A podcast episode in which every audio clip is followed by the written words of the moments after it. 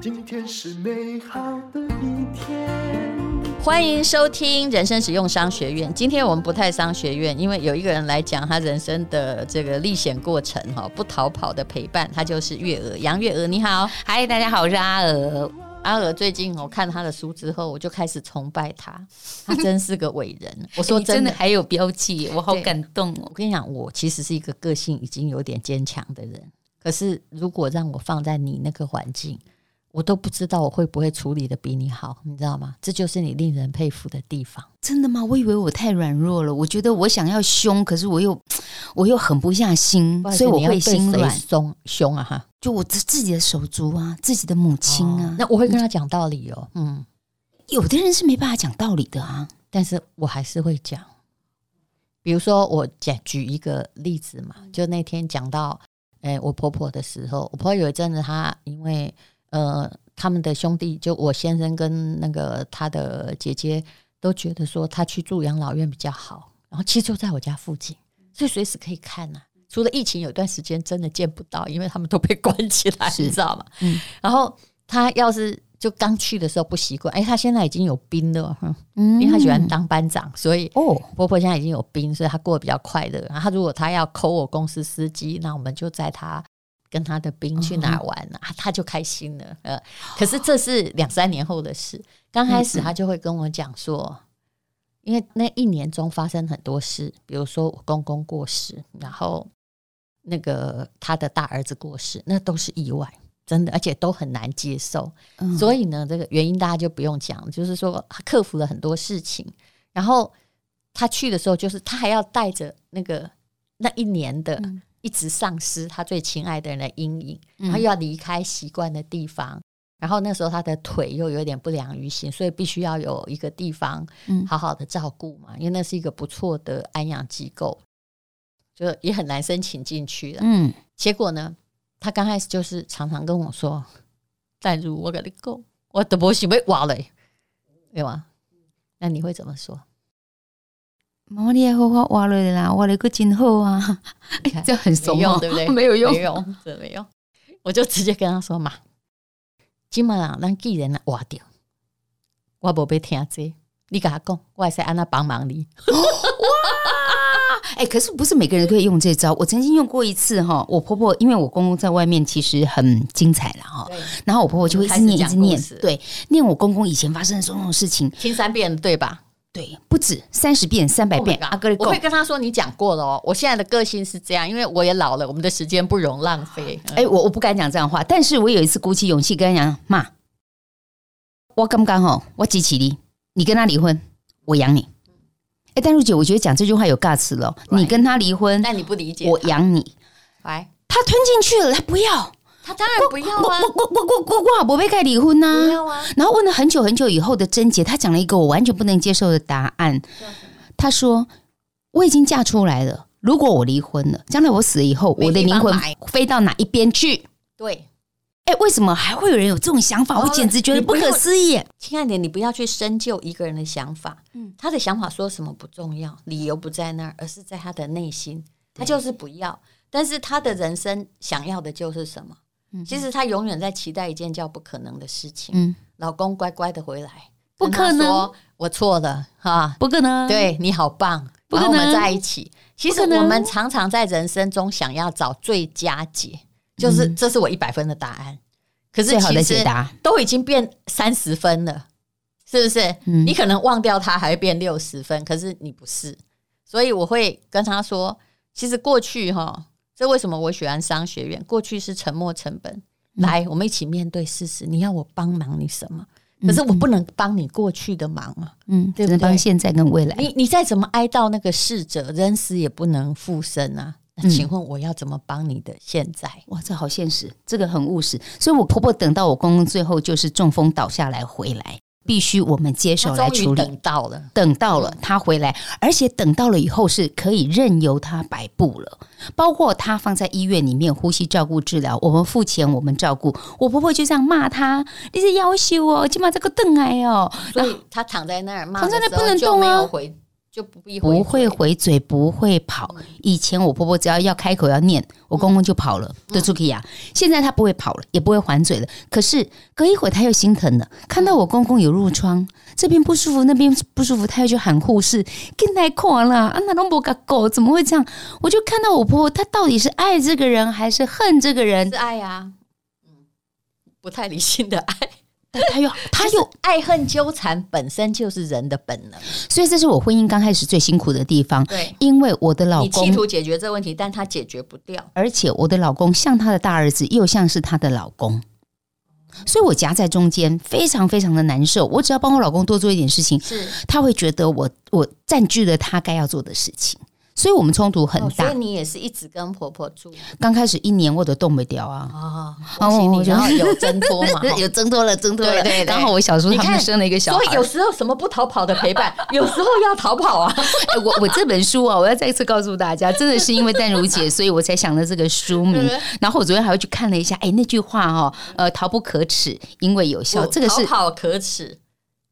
逃跑不可耻，因为有效。不是不是，是日剧日文的原因叫做逃跑很可耻，可是有效啊！真的，更狠更狠，逃跑很可耻，有效的时候你要选择逃跑，对不对？比如说你打不过一只老虎，对不对？那怎么办？那就跑比他快呗，就跑，跑给他追呗。对，所以不是什么时候一定要死死站在那里。如果你都一直不逃跑，但是你讲的是长照，我明白。你如果一直都不跑的话，哈。其实你是因为你内心的那种热血哈和爱哈，还有你的道德感选择不跑。可是如果你动不动什么都不跑，你会变成尾生抱柱。你知道那个故事吗？嗯，就跟人家约会约在一个桥下，然后那个小姐不来，这个叫尾生的这个男的，嗯，就桥下嘛，嗯，没来嘛。可是那天洪水暴涨，他就抱着柱子就淹死，也不走。这种男能嫁吗？这笨呐、啊，这也不能嫁啊，所以。有时候要逃跑，可是我的不逃跑陪伴是因为我妈妈倒下来，血糖飙高到八百，然后插管气切救了回来。可是平常很不注重她的身体，其实八百不是一日造成的，对，表示说他血糖控制的不好，突然间一个发烧就让他尿失禁啊，什么都屎尿都失禁了。嗯，等你送到医院急救的时候，哇，那个八百就会让你多重器官衰竭，心脏也衰竭，要不要救？要不要插管？我是不想要插了，因为我妈妈已经七十一岁了，我觉得她也没有什么人生梦想要完成了。我觉得如果她拼得过，那就拼；拼不过就让她走，我就放手。可是你就会有一些队友，比如说我哥哥，他就认为他要救。他觉得说妈妈她还有很好的人生可以活，他应该要陪妈妈再去吃美食啊，然后到处去旅行啊，他要完成这些梦想。我刚刚讲了，他在讲他的一百分的那个最佳解，对不对？对，最好的答案。他没有考虑到现实。对，我就是面对现实，因为当一个已经插管器切救回来的人，他在床上已经没有行为能力，他没有办法自己起床，不能自己吃饭，所有一切都要靠看护来照顾他。这个时候的活下来的品质只剩下每天看天花板，而我不知道他会躺到七年。其实这样的事情我在我的家族也遇过。Oh my God，我有写在那个，其实我们这个年纪的人会遇到的事不会差很多了。我有写在所有的过去都会用另外一种方式归来那本散文。你先讲完你的故事。好，我的妈妈就这样子救回来了，但是要谁来照顾呢？安养院其实是我们曾经想过的一个答案。但是妈妈其实是有意识的，她知道谁是谁。我会觉得放在那里对她来讲很残忍。嗯、那要回家，我们有三个手足，要放到谁家里来？她其实就是她的脑袋还是清楚，她是清楚的。这个就是很痛苦，这个就是对我妈妈最大的折磨。完全不清楚，她其实就。也不知道自己是谁，完全不清楚。其实安养院很喜欢这种，只要把屎把尿、灌喂食就好了。可是我妈妈不是，她有意识，而且她还不能讲话，她被气切，对，很可怜。因为我妈妈一辈子不能用写的，对不对？没有办法，她不识字啊，她根本不会写啊。其实对她是一个闷死，很残酷的处，很残酷。对她真的是很残酷。直接就哇，滚到处跑的人不能动，躺在那里，什么都不能表达，连她最爱钱、花钱的能力都没有了。要照顾怎么办呢？三个人都安静无声。最后是我老公拍拍我肩膀说：“我们带回家，因为我们家有电梯。”真的是因为我们家有电梯吗？神队友啊！我老公支持我，他可能知道你之前那一年也够辛苦，可是我觉得我老公是不知道我妈会躺这么久哦。哎，对我也我就说嘛，我说他有尬资哦，他不知道后面会几年，没想到一年、两年、三年、四年。老公是一个善良的人，但是他恐怕做很多事的时候也没有啊 想到说之后会对，因为你们家。不是有老，你们家还有小，对而且小的也没有真的很健康。对，但是我不会辜负我老公。你这样对我妈妈，将来我会怎么样善待我婆婆？我知道，你就是一脸写着有情有义。对对，所以不逃跑的朋友，我也是一脸写着有情有义。没错，但是问题是对我不好，我也没有会对你很好。好，我既然把人带回去照顾了，那你就让我负全责。你知道，原来比手画脚叫你要这样要那样的时候，你怎么做？不知道，没这个没经验，你没有经验哈。他就觉得说，我妈妈应该要躺一个一百万的远红外线床，我妈妈应该要吃很贵很贵的什么鹿胎盘，这些药，这些都是他买的吗？他买了，我哥哥真的花钱买了。可是我会觉得说，他没有。我跟你讲，就我不能这样讲，我讲和缓一点好了。就是说，还算不错啦。就是因为他觉得他没有照顾责任，他也愿意出钱。对，孙中山会帮我照顾。对对对对对对。嗯、可是他还有其他的愿望，比如说他希望可以帮我妈妈拔掉气切管。医生当初确实是说，气切管他如果体能好一点。拔掉也不用缝啊，就好了啊。也有人好的，只是后来讲话怪怪而已。对，但是我妈妈的条件是不够的，因为她躺太久了，所以而且她是糖尿病。对，糖尿病的器官或末端什么都不好。呃，所以她拿掉也试过拿掉，拿掉以后她气管就坍塌了嘛，直接身体全部就黑掉了嘛，不行，马上就又放进去急诊室，又在急救救回来了。就几次之后，我哥哥还在纠结着说，他想要拔掉气切管，他觉得那是他做的决定，他要把那个气切管要拿掉。他只是不肯承认当时这个件事情，其实，哎，他朝很多人是这样，希望所有的事情世界配合他运转，然后朝着他爱的那个方向。可是客观，你有没有想到，就是说，问题不是你，而是那个人，他有没有你真心爱的人，辛不辛苦？我妈妈没有求生意志，这是重点。你如果有求生意志的话，你会发现她会跟你一起做复健啊什么的。她没有，她每天用食指跟你比细翘翘、死翘翘，所以她最大的愿望就是死翘翘，因为她觉得她很痛苦。那我这个神队友，他就会给我下很多的指导棋，叫我要这样要那样，甚至于只要是不符合他意想的时候，我们吵起来，他会讲说我霸占妈妈，我不让他照顾妈妈，他还要告我。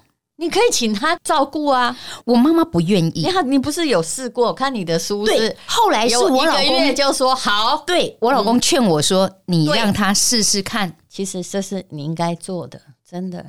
淡如姐，那个是累死我了，因为我哥并不是把他带回家，啊、是把他租在一个有电梯的房子，单独一间房子，一个房子，啊、花了五六万块钱租房子，但是他没有带回家，没有，因为他们家婚姻出问题，对吧？我没有这么说，但是。啊他们家确实没有电梯，但是你把妈妈放在一个陌生的环境，只有她跟看护在那里，请问这个照顾是什么？那你不如去安养院呢？对啊，可是他觉得这样子搞不好还会看到呃别的朋友，有没有？对，还可以有一点社交，对不对？那时候已经要一直在用鼻胃管在喂食的。我妈妈鼻胃管自己拔掉哦，她可以吃哦，她就是气切哦。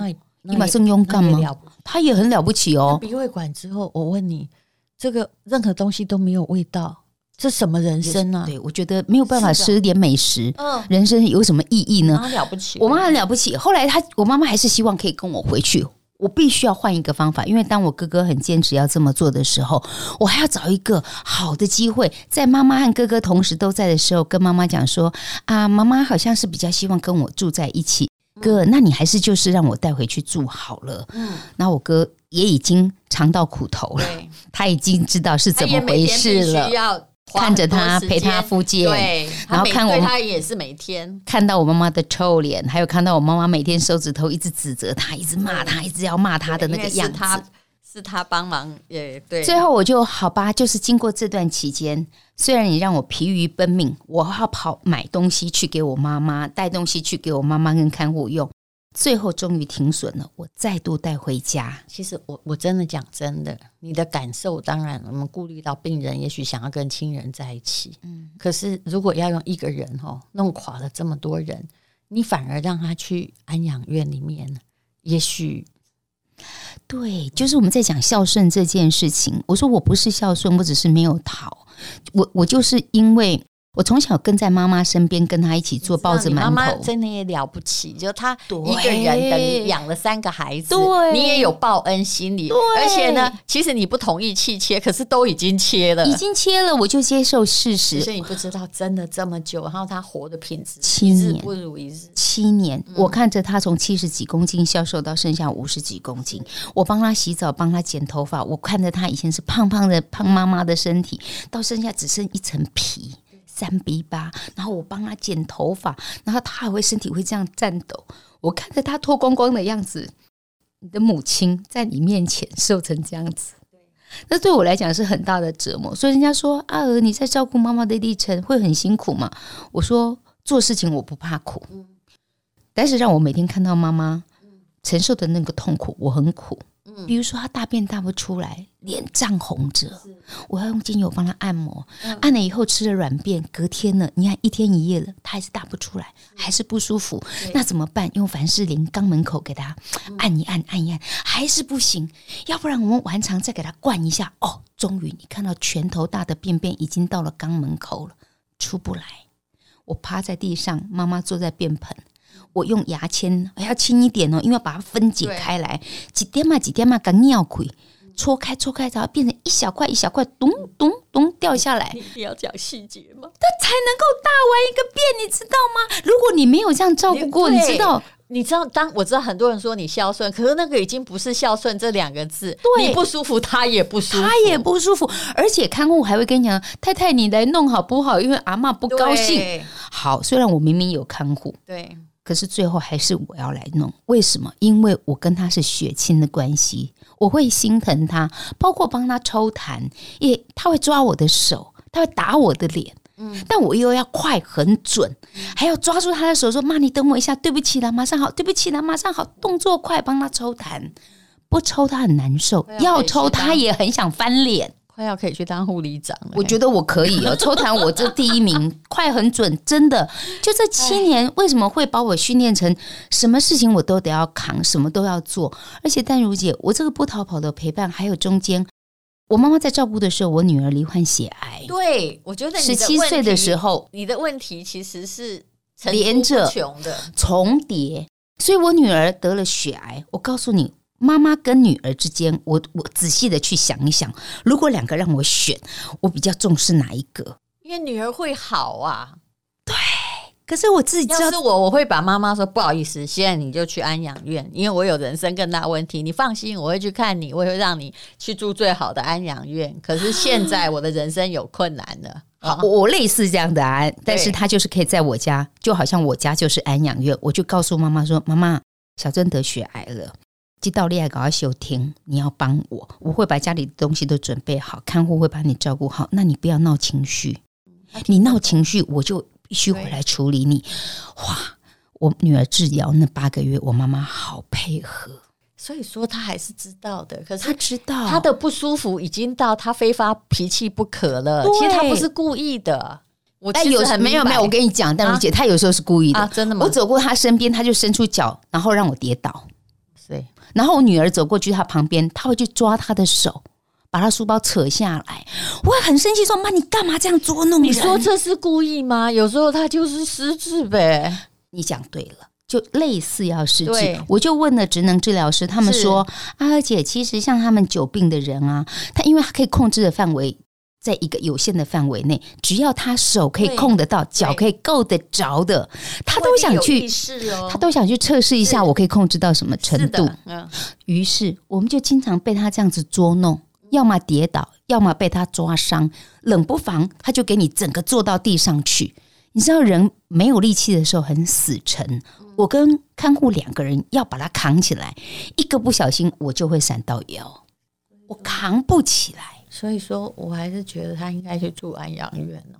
嗯，好了，我妈已经下课了啦，已经圆满了啦。我总算也撑到最后啦。我觉得这是你的心情啦，但你其实也是个敦厚的人，你不好写太多，你也没有谴责，可是所有的苦你都扛在身上，我是个个性果决、注重效率的人，我不怕累，但是我很怕烦。朋友都称赞我体力过人，扛得起，然后做得到。说我是一个很能干的照顾者，其实这些说法不完全正确。我就是碰到了啊，环境把能力逼出来的啊。然后当没有人能够做决定的时候，总要有人跳出来承担；当没有人可以出力帮忙的时候，总要有人能够卷起袖子来做事。哇，这我写的呢。太多以爱之名的关系根本就是来乱的，与其天花乱坠的出一张嘴，还不如装上一条拉链闭嘴。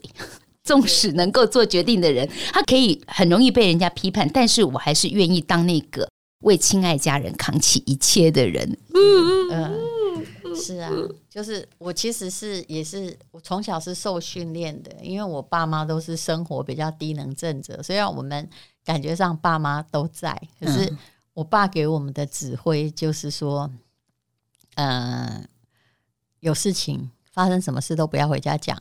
以免哈他被我妈念死。那我妈是一个，就是她是个小学老师，她是一个非常好的老师。可是在家里，嗯，可能因为她年纪太小就先结婚，然后嗯呃就当老师。她觉得全世界都要像小学生那样听她的话。那遇到了一些，因为她有很多兄弟姐妹，所以遇到什么事要处理的话，她她其实从来不是自己处理，她会叫兄弟姐妹来。所以这又是另外一个问题，也就是说。嗯、呃，我曾经讲过嘛，我大学毕业的时候发现我家也被抵押了，然后什么都没有，因为就他们不善理财，然后呃，就是我爸爸曾经是补习班老师，应该挺有钱，但事实上也没有看到钱。哎，也就是说，我读书的时候，我妈都跟我说没有钱，为什么？因为就因为他很多事情哦，要依赖着别人，所以那个别人里面有好人也有坏人，那些别人就变成他在养。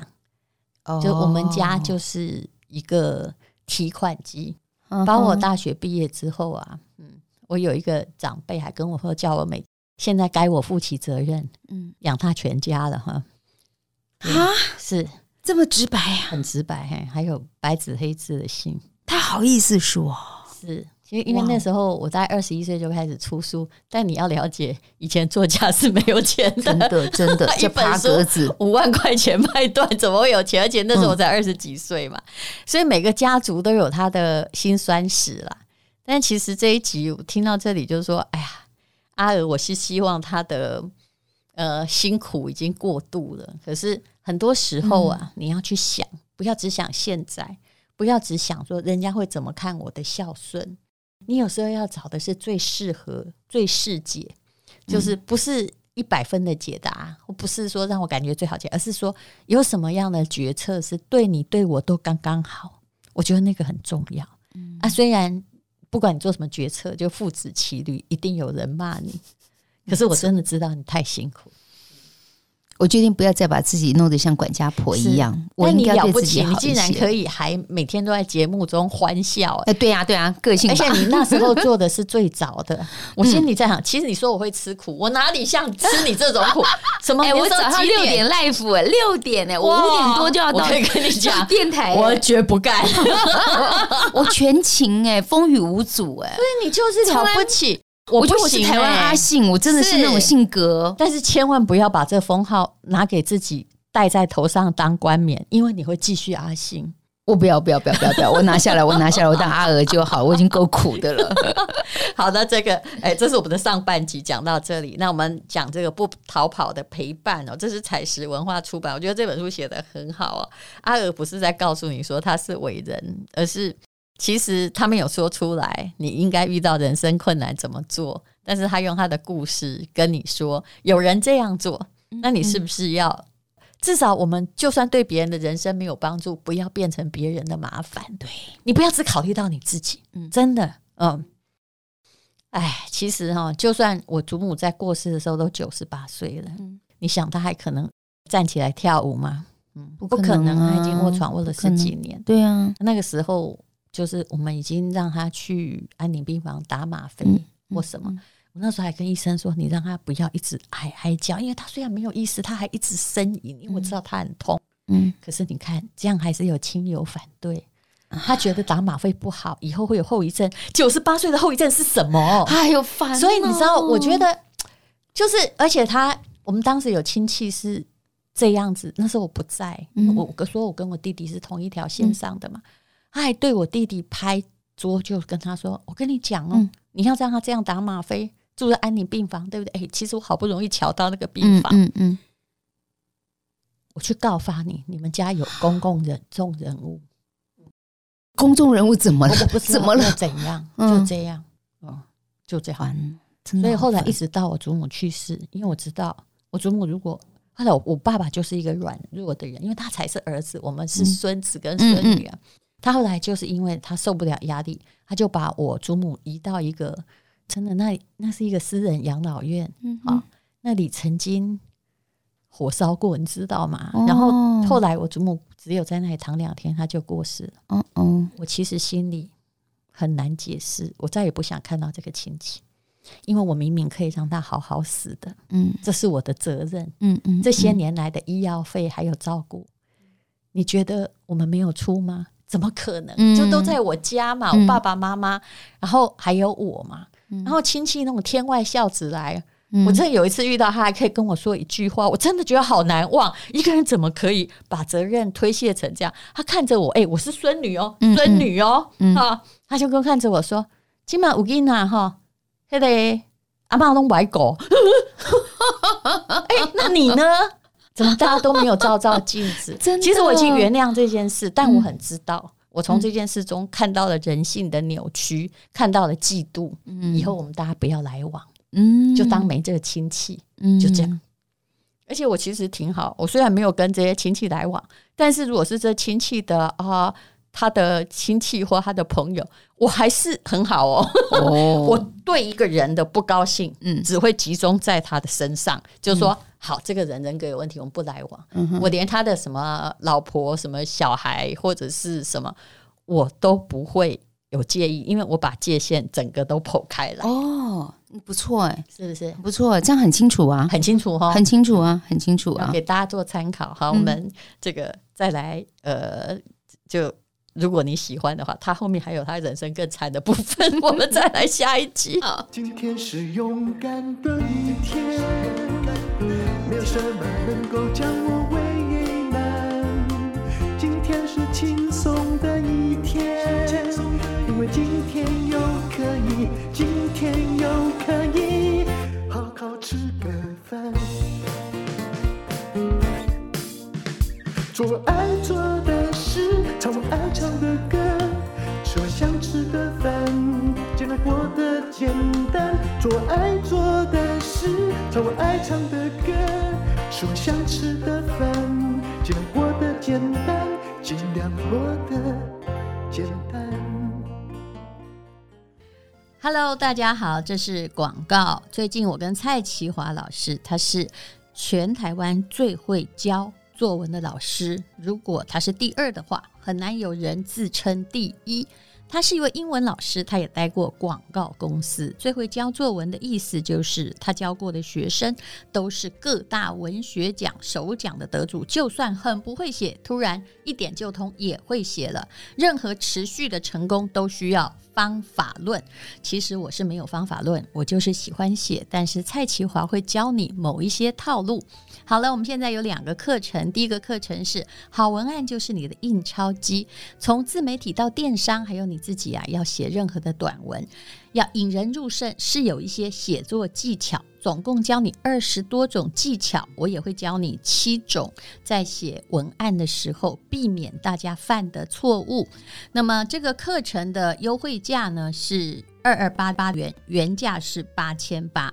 还有一个课程，如果你要临时抱佛脚，非常重要，也就是小孩不会写，可是一零八课纲还有各式各样的作文，作文的分量越来越重，怎么办呢？叫做轻轻松松满级分。现在已经有将近三千个同学加入。如果你是要会考、学测、国考，现在啊就开始哈，就算你现在复习了三堂课，我相信你考试的时候啊有头有尾，知道怎么呼应，一定会有分，不会像大家一样，很多作文都干脆零分就出场了。那这个早鸟架呢是三五折，原价六千八，现在是二三八零啊。还有一个好消息是要告诉你啊，你要课程要收看，因为是在 PPA 台湾第一大平台，所以一定有品质保证，可以永久收看，也可以跟同学朋友一起看。